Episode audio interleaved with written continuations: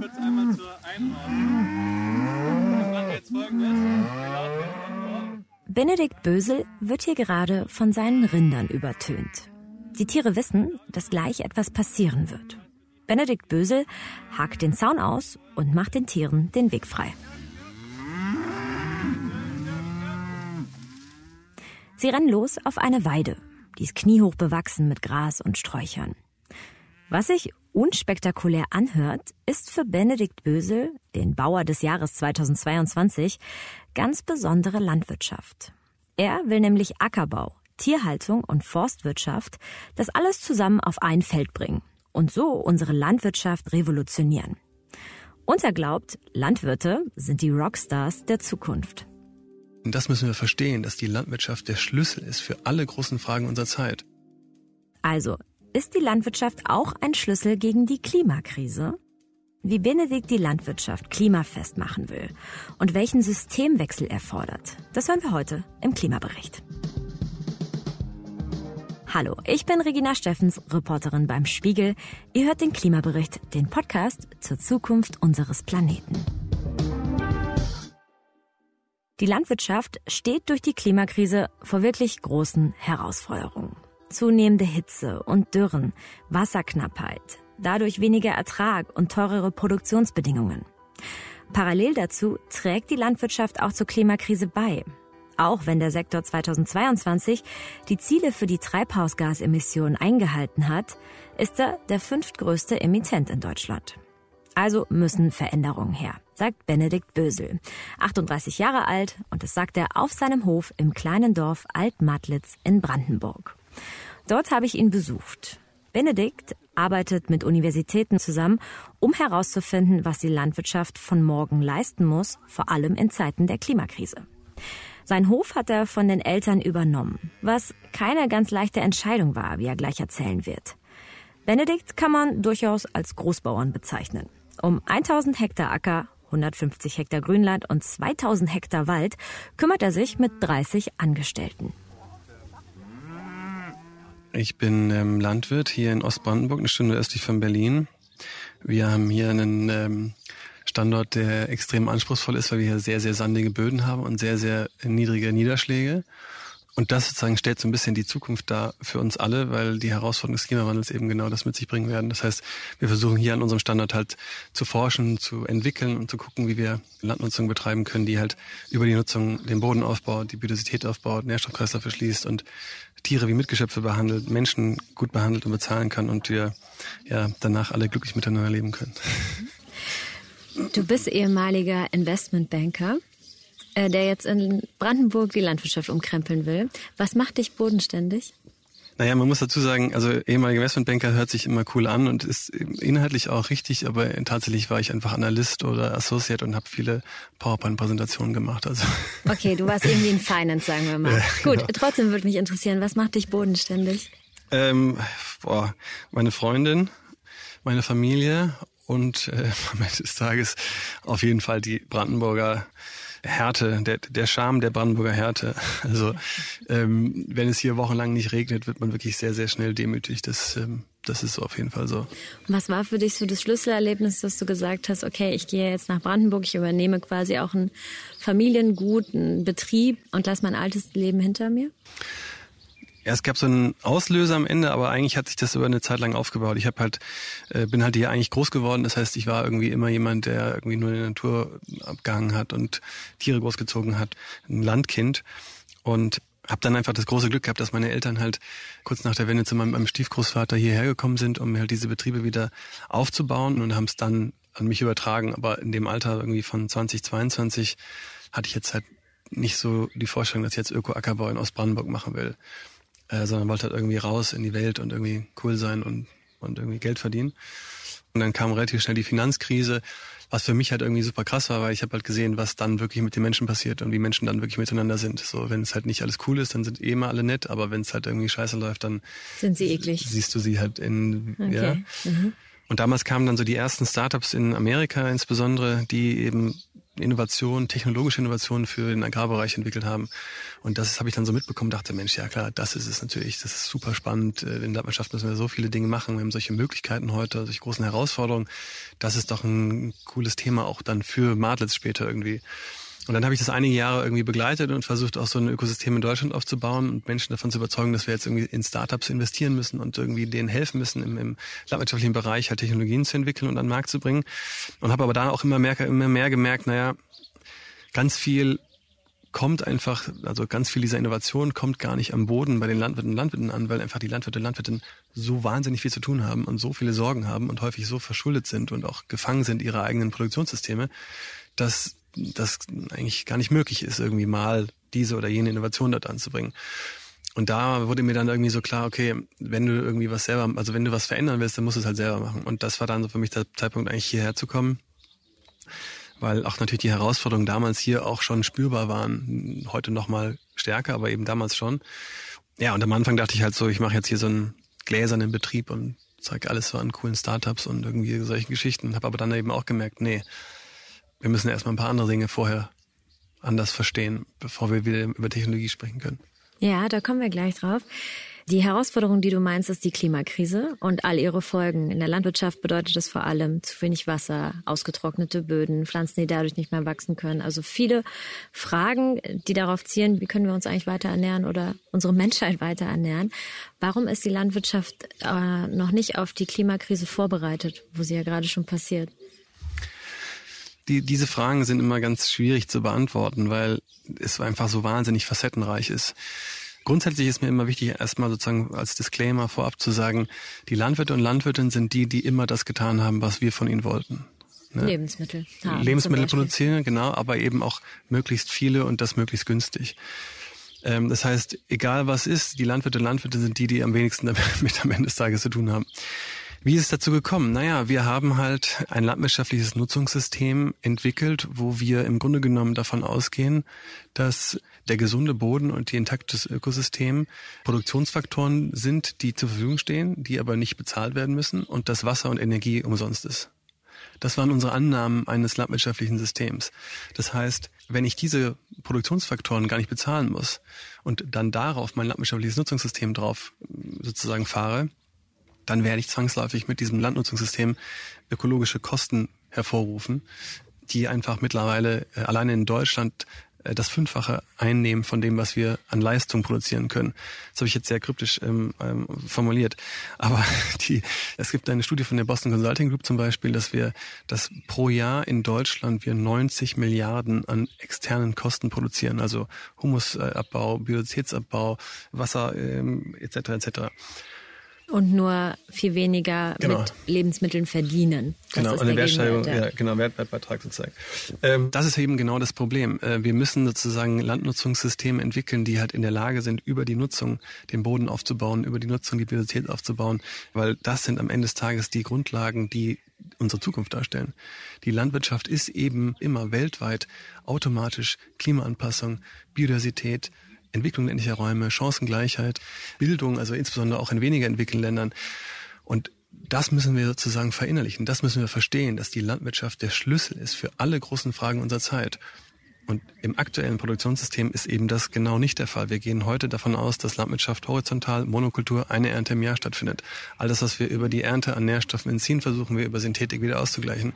In der Herstellung ist die Synthetik unglaublich teuer und wenn sie zu intensiv oder zu stark eingesetzt wird, sorgt sie auch für weitere externe Kosten, weil sie die Bodenbiologie angreift. Dann wird die Pflanze krank und die Pflanze ist wiederum eher dazu geneigt, äh, Schwierigkeiten mit Krankheiten zu haben, mit Schädlingen zu haben, worauf wir wieder mit Synthetik reagieren müssen. Das heißt, wir haben uns sozusagen über unser Landnutzungssystem auch als Menschen immer weiter so stark von der Natur und den natürlichen, komplexen ökosystemaren Zusammenhang entfernt, dass wir mittlerweile wirklich äh, in, in so einer Art Parallelwelt leben und gar nicht mehr verstehen, dass wir eigentlich als Menschen auch irgendwelche Tiere sind, die irgendwie aus der Natur kommen und aus dem Boden kommen. Und ähm, ja, und all das sozusagen zu transformieren. Ja, da steckt auch ganz viel Systemkritik drin. Ich möchte mit dir aber sozusagen auf den Boden nochmal zurückkommen. Also sozusagen das, was wir wirklich brauchen, um Landwirtschaft zu betreiben. Und das ist auch dein Ansatz, zu sagen, okay, wir müssen den Boden wiederbeleben und reparieren eigentlich. Wir haben ihn zu sehr ausgebeutet die letzten Jahre. Wie machst du den Boden angepasst an die Klimakrise? Wie passt du ihn an? Also wir versuchen ihn möglichst sozusagen gut zu behandeln und nicht zu stören. Ne? Und da gibt es ein paar grundlegende Geschichten. Das eine ist, wir wollen den Boden sowohl mechanisch als auch synthetisch, also wir benutzen eh keine Synthetik, weil wir ökologisch wirtschaften. Also wir versuchen möglichst den Boden mechanisch eben nicht zu stören. Wir versuchen den Boden immer bedeckt zu halten, am besten mit einer diversen Pflanzenmischung. Äh, wir hoffen, dass möglichst lange äh, auch intakte Wurzeln im Boden sozusagen ähm, ihre Arbeit leisten. Wir versuchen auch in der Fruchtfolge, also im Getreideackerbau, eine große Diversität zu haben. Und gleichzeitig versuchen wir natürlich auch über das Integrieren von Tieren oder ganz speziell über das Integrieren von Baum- und Baumstreifen die natürliche Verhaltensform, die natürlichen symbiotischen Wechselbeziehungen der einzelnen Bereiche, also Pflanze, Boden, Tier, ähm, äh, Baum, miteinander irgendwie zu, zu kombinieren und, und sich auch gegenseitig helfen zu können. Wir sind in Brandenburg, das heißt, wir haben hier sandige Böden und sehr wenig Wasser oder immer weniger Wasser. Das ist aber ein Thema, das alle Bundesländer, alle Länder auf der Welt eigentlich betrifft, dass das Wasser ausgeht. Ich muss gerade auch dran denken, dass einige Bundesländer jetzt die Preise für Landwirte für Wasser erhöhen möchten. Das heißt, wie pflanzt man Wasser? Ja, gute Frage. Also tatsächlich der Begriff stammt äh, von, von Ernst Götsch, äh, einem, einem Schweizer, der sozusagen ausgewandert ist nach Brasilien und dort angefangen hat, eine gerodete Fläche äh, im, im Urwald wieder aufzubauen. Weil er gesagt hat, Leute, wenn wir äh, wieder Büsche, wenn wir wieder Sträucher, wenn wir wieder Bäume in die Landwirtschaft sozusagen oder in die Landschaft integrieren, dann pflanzen wir damit Wasser. Denn diese Bäume, diese Sträucher, diese intakten Ökosysteme sind genau das, was bei der Entstehung von Wasser hilft. Das heißt, äh, von der Evaporation, aber auch durch das Anziehen von Wasser, äh, von, von Grundwasser, ähm, was sozusagen dann auch wieder über die Bäume und die Blätter wieder ausgeschieden wird. Also das heißt, äh, der, der Baum hat einfach einen vielfältigen Einfluss auf sozusagen das Ökosystem, auch sozusagen, wenn wir jetzt in diesen klassischen Agroforststreifen denken, wo wir so schmale Baumstreifen gleichmäßig über den Acker verteilen, ähm, auch da hast du wieder diesen Wassereffekt, weil einfach die Baumstreifen die, die Windgeschwindigkeit auf dem Feld verringern und damit das Mikroklima sich zwischen den Baumstreifen äh, verändert. Und wenn du dort dann weiterhin auch noch Ackerbau betreibst, also Getreide anbaust oder Erbsen, ähm, und du ein bisschen Feuchtigkeit hast, dass sozusagen durch die verringerte Windgeschwindigkeit das wenige, was dort an Wasser ist, eben länger gehalten werden kann, länger auch aufgenommen und von der Pflanze genutzt genutzt werden kann. Wobei ich, ich muss das nur korrigieren, weil es ist ganz wichtig, äh, weil wir heute ja auch immer äh, irgendwie alle immer nur noch Bäume pflanzen wollen und müssen. Auch das ist ehrlicherweise der falsche Weg. Wir brauchen keine Bäume, die gepflanzt werden müssen. Was wir brauchen, sind Ökosysteme, die gepflanzt werden müssen. An dieser Stelle will ich ein bisschen genauer erklären, was Benedikt anders macht als andere Landwirte. Sein Ansatz hat erstmal ein großes Ziel den Boden, also die Grundlage für Pflanzen, Tiere, Bäume, zu reparieren.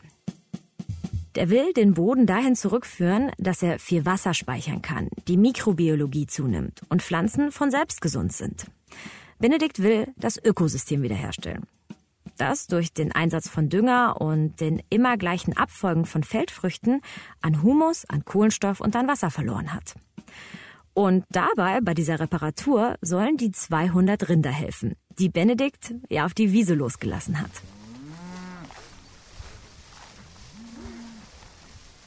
Die Tiere leben das ganze Jahr auf der Weide und rotieren täglich mehrmals zwischen verschiedenen Weiden.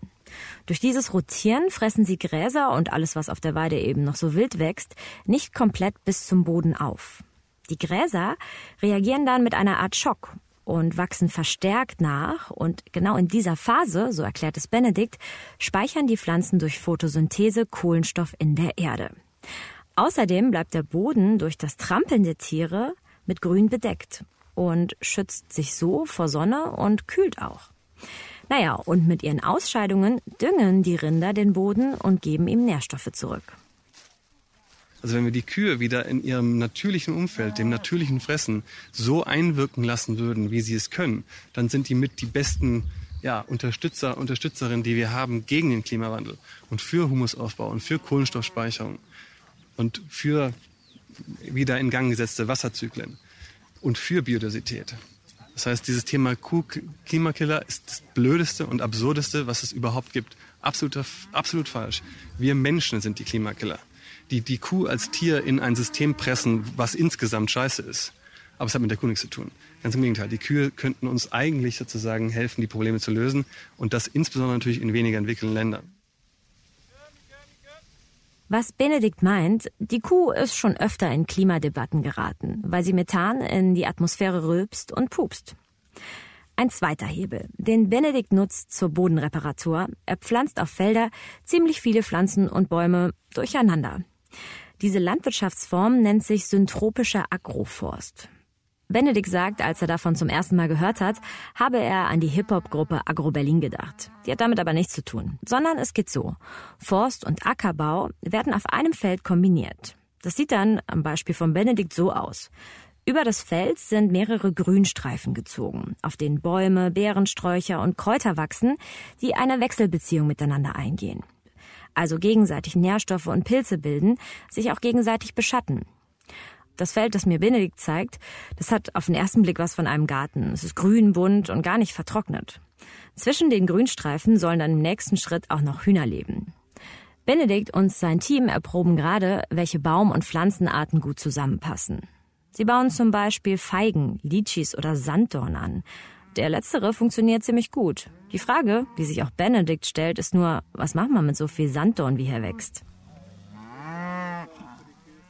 Wenn man sich das hier anschaut, dann ist das alles grün und in Fülle und äh, die Kälber laufen quasi doch zwischendrin herum. Es geht aber eigentlich auch darum, acht Milliarden Menschen auf diesem Planeten zu versorgen. Und hier kommt mir auch alles vor wie ein kleines Traumland. Ähm, es geht darum, ja auch Masse einfach zu produzieren. Wie massentauglich ist dein Ansatz? Ähm, also ist ja klar, dass ich jetzt sage, ähm, sehr. Ähm, das mache ich aber jetzt gar nicht, weil ich es mache, sondern ich da auch felsenfest von überzeugt bin. Ne?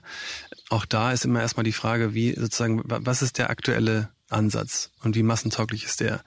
Ne? Also wir haben heute ein Landnutzungssystem, wo wir drei Milliarden Menschen haben, die so viel essen, dass sie davon krank werden. Wir haben fast zwei Milliarden Menschen, die nicht wissen, wie sie den nächsten Tag überleben können, weil sie so wenig Essen haben. Das ist erstmal sozusagen auf Basis des Sattwerdens das aktuelle System.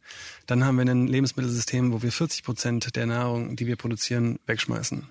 Auch das ist eine Realität des aktuellen Systems. Und darüber hinaus benutzen wir fast, ich glaube, die Hälfte oder nicht ganz der landwirtschaftlich nutzbaren Fläche für die Produktion von Futter für Tiere, das die Tiere im Grunde gar nicht essen wollen würden zwar schnell davon fett werden, aber eigentlich nicht fressen sollten.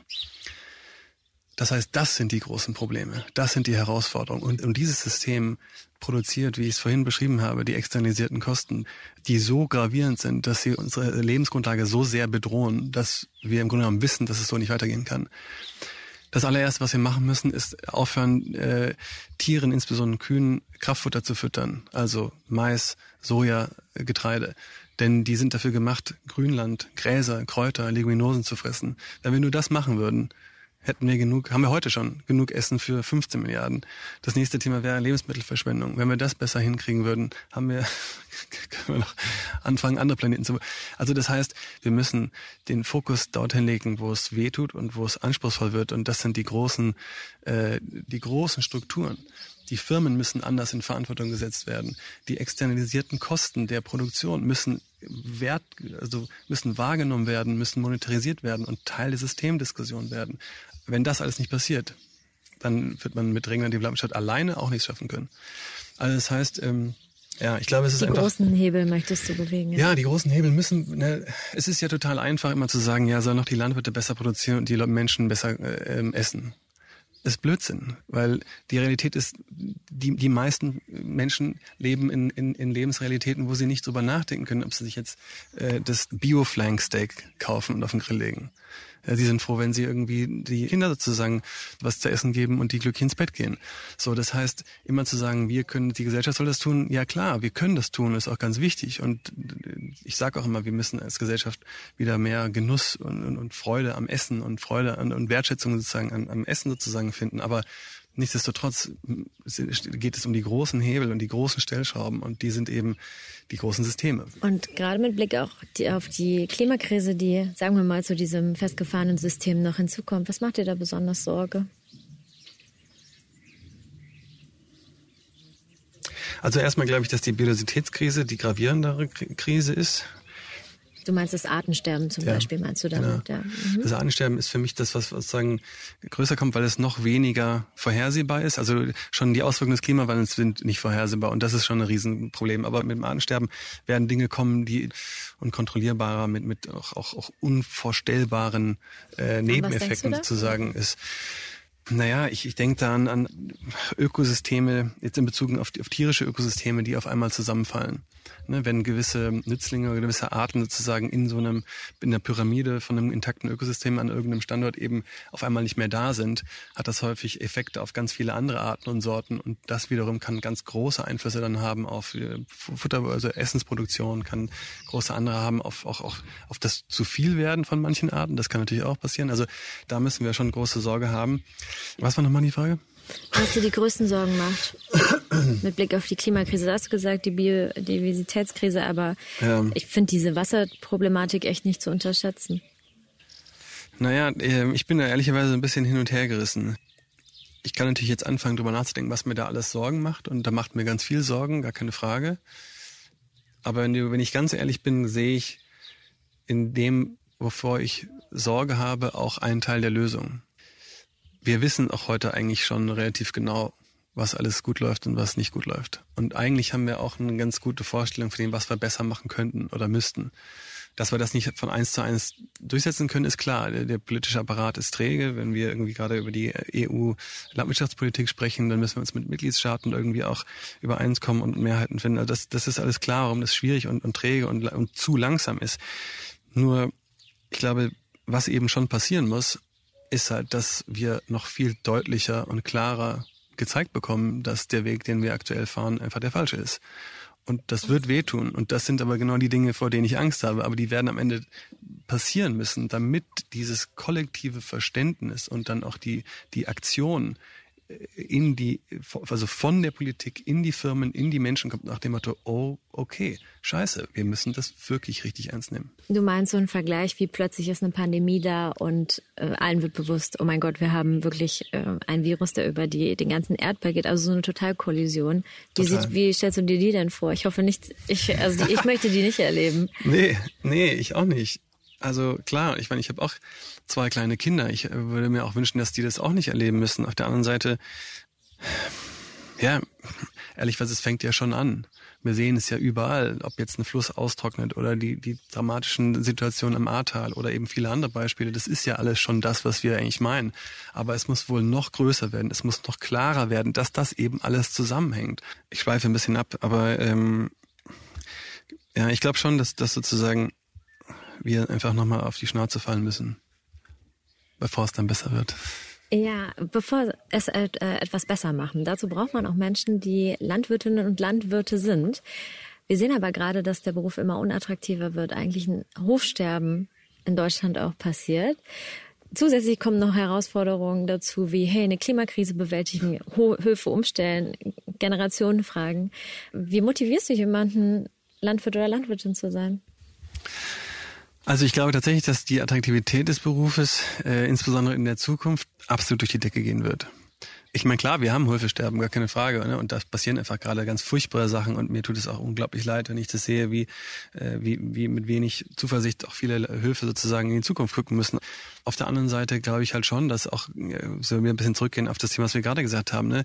so, so es gibt ganz, ganz viele Menschen, äh, viele junge Leute, die halt merken, dass irgendwie die Politik nicht schnell genug reagiert, die merken, dass die Herausforderungen der Zukunft immer anspruchsvoller werden, immer schlimmer werden, die das Bedürfnis haben, mit ihrer Arbeit und ihrem Leben irgendwie einen Beitrag zum Positiven zu leisten, die irgendwie Bock haben anzupacken, die aber gar nicht die Möglichkeit haben und auch gar nicht sehen, wo das überhaupt möglich ist. Und ich glaube, genau das kann die Landwirtschaft. In der Landwirtschaft kannst du Mut haben, in der Landwirtschaft kannst du Hoffnung haben, weil sie kann das alles. Landwirtschaft ist der Schlüssel. Die Photosynthese ist die von der, von der Natur gegebenen Fähigkeit, CO2 aus dem Luft als Kohlenstoff im Boden zu speichern. Das ist der Schlüssel.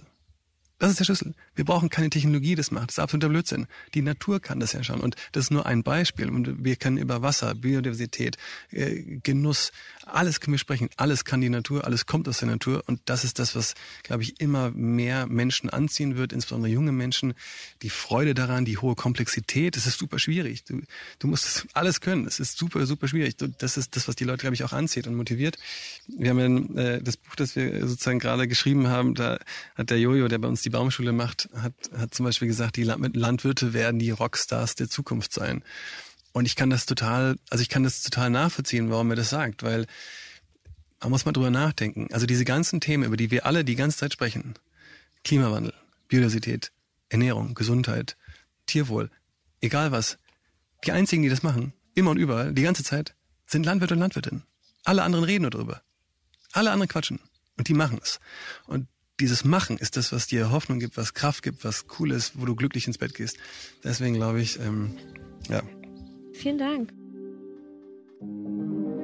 Wenn ihr Benedikt beim Machen zuschauen wollt, dann könnt ihr das in seiner Doku Farm Rebellion. Die läuft ab morgen bei Disney Plus und in sechs Folgen zeigen Benedikt und Kolleginnen und Kollegen weltweit, wie sie sich eine Wende der Landwirtschaft vorstellen.